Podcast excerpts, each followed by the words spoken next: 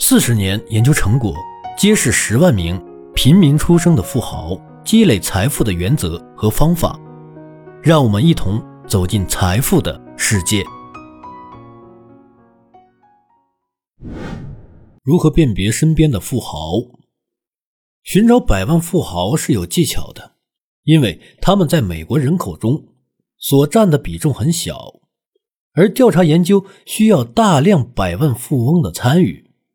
这项任务具有挑战性，邮政编码包含大量的数据集和地址，这使得研究员可以在假定的高收入以及高净值社区进行抽样调查。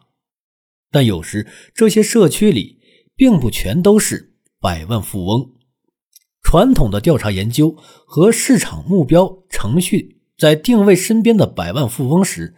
并不能保证万无一失，因为百万富翁很少通过投资主要住宅进行财富积累，所以他们也很少居住在高档社区。即使他们经常现身公众活动，创建有关经济成功的博客来分享经验，他们仍倾向于将财富积累的秘密继续当作秘密。要知道。不露富才能致富。如今仍然存在这样一群人，他们白手起家，量体积财。此书以及其他一些作品中涉及的百万富翁写信给我们，希望分享他们的故事。面对一群愿意跟随他们脚步的读者，他们享受分享的过程，未想声名远扬。在调查过程中，我们还接触到这样一群人，他们正在急速前往成为百万富翁的路上。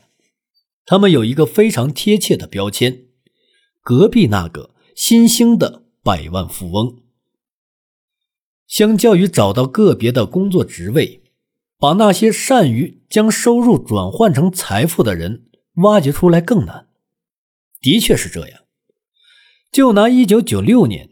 我父亲研究和采访的那批普通人中，百万富翁来说，他们在从事一些人所认为是无聊又平凡的工作，例如会计或废金属行业。即使在今天，一九九六年的许多情况仍然存在。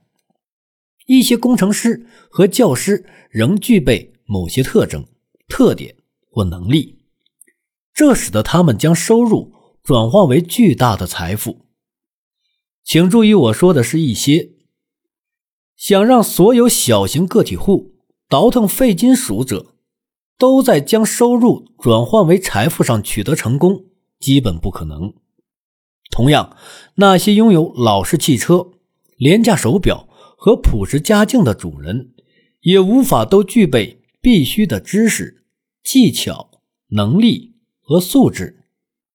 他们全凭一己之力积累财富。按照父亲的观点，这些都是标志，并不是精准的预测。此外，我们必须从行为和经历的大角度出发，而不仅仅是单一的财政决策或生活方式的选择。